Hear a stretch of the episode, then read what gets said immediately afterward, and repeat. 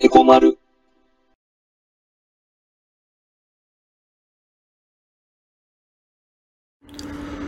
えー、まるです。このチャンネルでは、経済を中心に、えー政治や社会問題をね、まあ民間とか国家間も含めて、いろいろとみんなと一緒に学んでいくことで、えー投資や資産運用に強い体質になっていこうよねっていうね。うん。まあそんな趣旨で、ラジオのように経済の基本から今起きてる出来事までこれからいっぱい話していくからね。えー前回話そうと思ってた、まあ、証券コードと、えー、指揮法についてのね、説明ができなかったから、まあ、今回はね、その話をしようと思ってるよ。えー、まあ今ね、上場してる企業って、こう、まあ3600以上もあるんだけどね。うん。で、そんだけあって、そうするとね、その銘柄の中には、こう、まあ似たようなさ、会社名のとこ、ところとかもあるからさ、うん。まあこの証券コードと、まあ社名をね、こう照合することでさ、まあ誤発注、まあ間違った発注をね、避けるようにするのが、まあ、主たる目的なんだよね、この証券コードっていうのは。うん。で、まあ、銘柄検索をするときとかにさ、こう、企業名じゃなくて、まあ、証券コードをね、入力する方が、うん。入力する方がさ、えー早いし、こう、正確だってことでさ、まあ、使ってる人が多いんじゃないかなって思うんでね。うん。で、これ証券コードはね、銘柄コードとも言うんだけど、うん。まあ、俺はね、銘柄コードって言っちゃうんだけどさ、うん。例えばさ、こう、トヨタってさ、まあトヨタね、うん。って言ってもさ、まあトヨタ自動車だったり、ね、まあトヨタ暴食だったりね、うん。結構さ、間違いやすかったりするんだよね。うん。まあ例えば電話とかで聞いた時とかさ、うん。だそういう時に、こう、銘柄コードを知ってればね、うん。まあ時間がない時とかでもさ、うん。まあ本当間違いないで済むからさ、うん。で、まあさ、まあ目的っていうか、こう、使い道としてはね、うん、まあそんなところなんだけど、うん、だからさ、まあ使ってもね、使わなくても、まあさほどの支障もないんだけど、でもね、まあ俺は慣れないのかもしれないけどさ、まあ割と普通に使ってるからね。だからまあ一応ちゃんとね、説明しておこうかなと思ってさ。うん。で、銘柄コードはさ、まあ、うん、まあ上場企業にね、割り当てられてる、こう、4桁の番号で、でね、業種ごとにね、分けて、こう、証券コード協会、協議会っていうところが決めてる番号なんだけど、うん。一応ね、これね、1300番台は、まあ、水産とかね、えー、農林業。で、えー、1500番台は、えー工業。工業ってのはさ、あのーまあ、地中からさ、ほら、鉱物を掘り出す産業の、そっちの方の工業ね。うん。で、えー、と、1600番台はね、えー、まあ、石油ガスとかの開発ね。うん。で、あと、1700番から1900番台。この辺は、えっ、とね、建設関係。うん。で、えー、2000番台はね、まあ、食品関係でね。うん。えっ、と、長いけど最後まで行くとね、えっ、と、3000番台はね、えー、まあ、繊維とか、うん、紙パルプとかね。そういう系。で、4000番台は、まあ、科学ね、化学。科学とか、まあ、薬品。うん。で、5000番台は、まあ、うん、まあ資源とかね、素材の。うん。で、6000番台は、こう、まあ機械とかさ、電気系だよね。うん。で、7000番台は、えー、まあ自動車が主だよね。あと、まあ、まあ輸送用機器とかさ、そういう系。で、8000番台は、えー、金融とね、あと商業ね。うん。で、9000番台は、えー、まあ、通信とかね、えーブロードキャスト、えー放送とかね。あ、あと運輸。うん。それと、まあ、ソフトウェアとかね。うん。まあ、ざっとこんなとこなんだけど、まあ、4桁だからさ。うん。で、基本的には、こう、上2桁がね、まあ、業種で、まあ、下2桁が、まあ、それぞれの会社の番号って感じかな。うん。まあ、例えばね、三菱 UFJ、まあ、フィナンシャルグループとかさ、は8306なんだけど、で、まあ、同じ業種のさ、三井住友フィナンシャルグループね、は8316。うん。で、さっき言ったようにさ、金融はさ、8000番台だから、うん。上2桁がさ、2桁が83でしょ？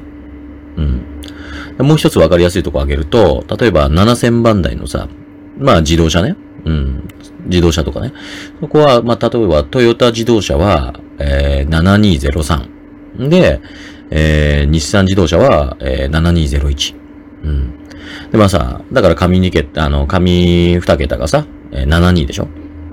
で、まあこれだけでもさ、ごちゃ、ごちゃごちゃしてる感じなのにさ、まあ、東京証券取引所なんかはね、えー、まあ株式銘柄をこう、もう33業種に分類してるからさ、うん。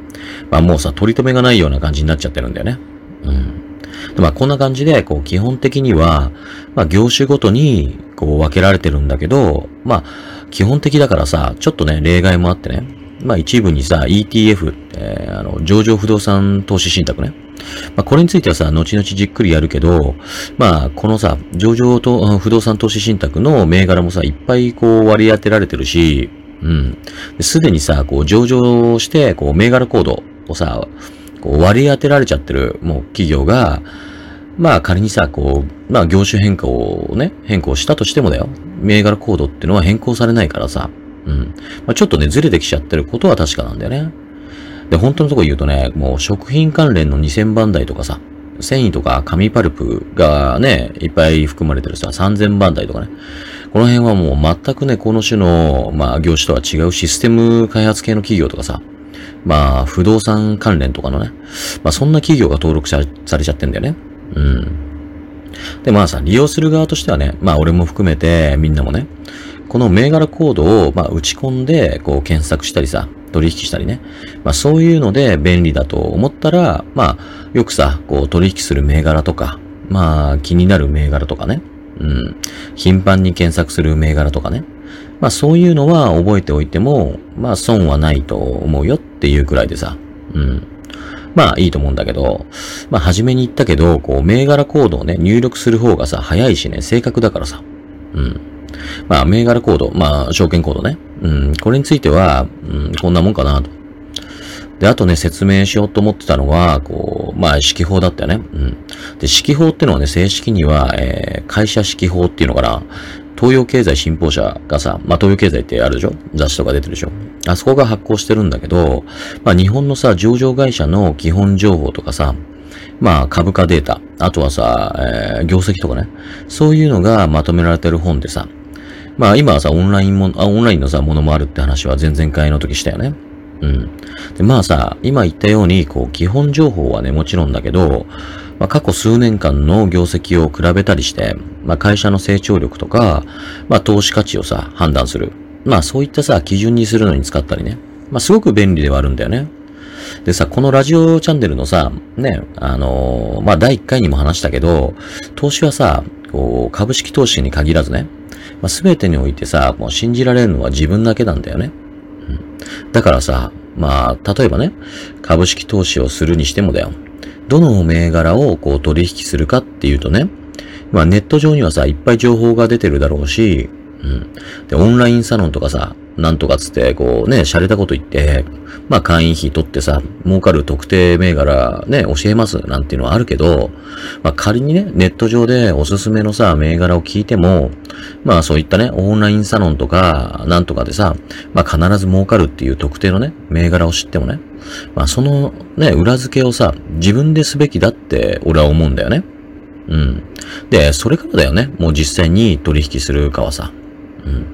で、まあさ、そういう知識をこう持つためにね、うん、要するに裏付けができる知識を持つために、まあ一緒にね、勉強していこうっていう趣旨でさ、やってるのがこのラジオチャンネルなんだけど、やっぱりさ、そういう知識をね、みんながそれぞれ、こう、個々に身につけていくことが、まあ絶対にいいわけだからさ、まあさ、自分でね、調べるツールの一つとしてはさ、この、まあ、指揮法はね、昔からさ、投資家の参考書みたいなもんだしね、まあ今でも信用できる情報ツールの代表格だと俺は思うんだよね。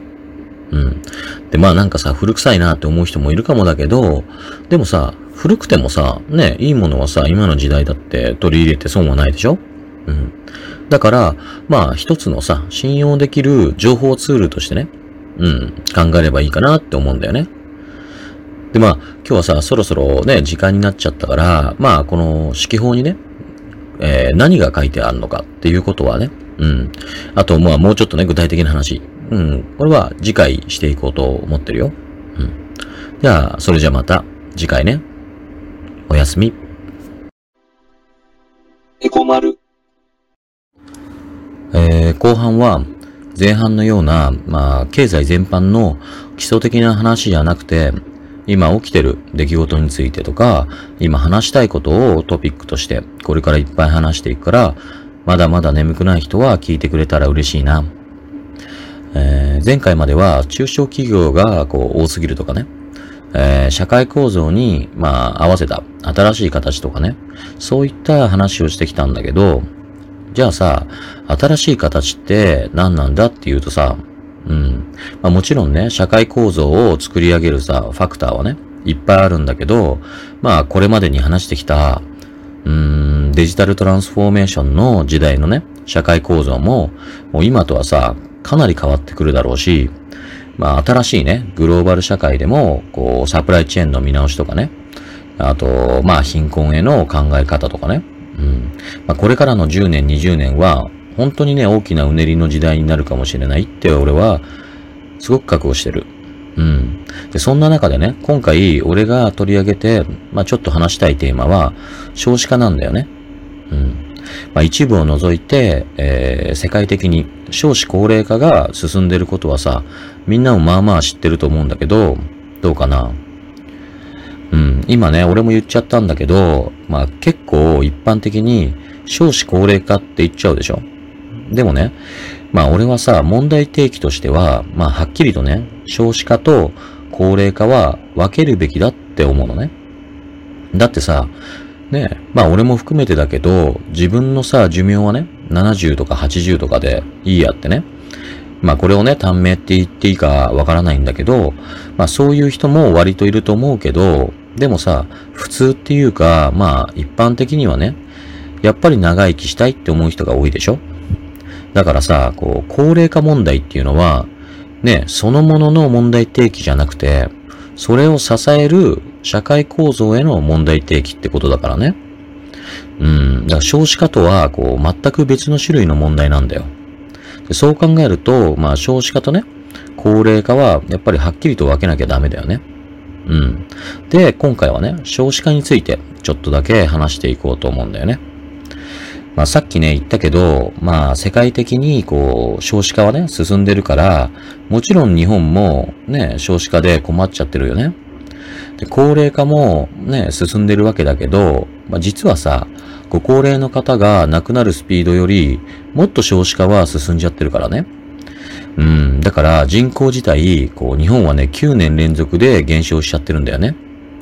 まあもっと言えばさ、日本に在住してる外国人は21.1万人増えてるのに、うん、それなのにだよ。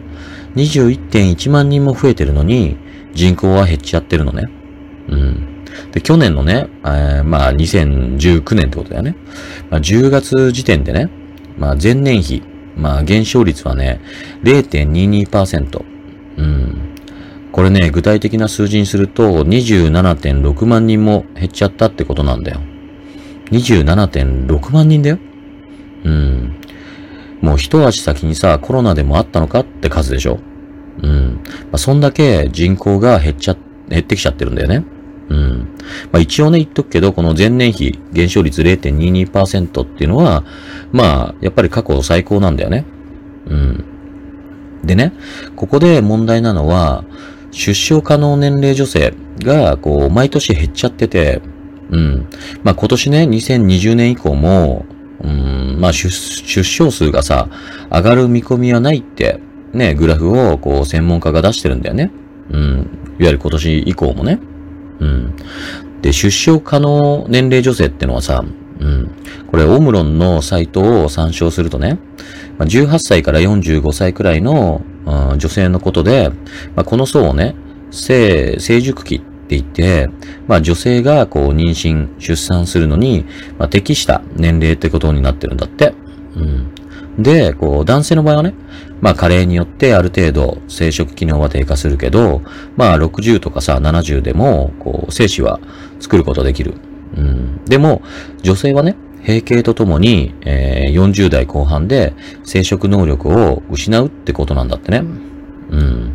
まあもちろんさ、すべての女性が、まあ男性もね、まあこれに当てはまるわけじゃないと俺は思うんだけどさ、まあいろいろとさ、こう、経済的にはね、数字をこう、比較しなきゃいけないから、まあ、出生可能年齢女性っていうのはさ、こんな風な定義をしてるんだろうなって思うんだけど、うん。まあ話を戻すとね、まあこの出生可能年齢女性、これ18歳から、えー、45歳くらい。ん？えー、っと、俺が見てるグラフだと、これ15歳から45歳ってなってるな。うん、まあこの年齢幅は、まあ参考にするものでさ、ちょっと違ってくるのかもしれないね。うん。まあいいや、まあこの層のね、女性が、こう、減っちゃってる傾向にあるってことは確かだからね。うん。で、そうなるとさ、まあ、単純にさ、それは少子化も進んでるだろうなって思うよね。うん。そんな状況で今回のコロナでしょ？で、みんなもさ、それぞれさ、いろいろと思ってること、ね、考えてることあると思うけど、まあ、コロナをさ、実際に経験した？今の時代のさ、まあ人間としてね、正直、今回のコロナで、まあ俺はさ、いつまたね、どこで、こう、こういうさ、未知の病にね、罹患するかわからないって思うようになったしね。まあ、みんなの中にもさ、仕事をね、失っちゃった、ね、まあ失っちゃう人、いると思うんだよね。いたと思う。うん。まあ、そんな人たちが多ければ多いほど、ね、経済不安にもなるでしょうん。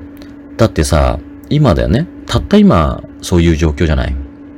うん。で、社会全体のさ、ね、将来が見通せないっていう感じでしょうん。で、派遣切りなんてさ、当たり前だしね。非正規雇用なんてもんはさ、もう、その形をさ、ね、望む人には、ね、とてもいいえ形なのかもしれないけど、ね、正規雇用をさ、望んでる人には、望む通りにさ、こう雇用してあげないと、ね、やっぱり不安でしかないでしょ。ねそれで、やっぱりそれだけじゃないんだよね。今さ、だいぶ落ち着いてきたから、まあ話題にもさ、登らないで終わっちゃいそうなんだけど、ね、まあコロナ感染のピーク時にはさ、この日本でもこう、ね、不妊治療なんかはさ、もう無期限の延期状態だったんだよね。うん。まあもちろんさ、ね、今、こう、目の前にあるね、まあ生死、まあ生きるか死ぬかってね、うん、それと比べられるのかって言われたらさ、返す言葉はないんだけど、それでもさ、本当にね、そんな社会システムでいいのってね、こんなさ、貧弱なさ、こう、医療体制でいいのって、うん。ね、生き死ににはさ、こう、ね、何よりもさ、こう、優先されてね、当たり前なんだけど、ねえ、その場にいない人のさ、人生をね、もしかしたら、そうやってね、奪っちゃってるかもしれない。でそんなね、なんていうかな、まあ、華奢なね、社会システムでいいの？って俺は思うんだよね。うん。で、それくらいさ、不妊治療って、まあ、当の本人たちにとってはさ、大きなことだと思うんだよね。うん。で、コロナの影響っていうかさ、不安についてね、話を、まあ、戻すと、ね子育て中のさ、ママさんたちだってそうでしょ？母親同士のさ、会話がなくなっちゃってさ、だんだんと、まあ、閉鎖的になっちゃってね。もうストレスいっぱいいっぱいになっちゃったって、そんなことをさ、思い出したら、ね、これからまたこんなことがあったらって不安になっちゃうよね。うん。で、こんなさ、社会システムで子供を産もうとする人が増えるって、政府にさ、ね、疑問を投げかけたいよね。うん。で、政府はさ、まあ最悪の事態をね、直視する覚悟がないんだよね。ウイルスをさ、こう、抑え込むためには、人の接触を減らさなきゃいけないでしょで、そしたらさ、大きな痛みが必ず発生する。うん。で、この痛みはさ、弱い立場の人に強く出るわけでしょうん。だってさ、単純にね、仕事を一日休めば、その分さ、給料、ね、所得がさ、減るんだからさ。ねまあテレビのコメンテーターの皆さんがさ、言ってることだけど、まあウイルスをさ、徹底的に抑え込むための、に、こうね、医療現場をさ、支えなきゃならないと同時にさ、移動制限とか、まあ、休業とかでね、受ける経済的ダメージのさ、リカバリーも急がなきゃいけないわけでしょ？で、そんなことをさ、一人の担当大臣が担えるのって、明確に、明確に分けるべきでしょ今の政府には、まあ、あらゆる人々の日々のね、暮らしへの想像力が欠けてるの。うん。だから共感できないんだよね。そこが問題だと思うんだけど、ね、これはね、もう絶対変えられないんだよね。うん。まあだからね、今の政府は、ね、まあ、いや、政治家って言っていいかな。うん。もう今年、こう、2020年以降の日本の土台は作れないし、もう絶対担えない。うん。俺はね、正直そう思うんだよね。うん。今日はね、ここまで。また次回ね。おやすみ。エコ丸。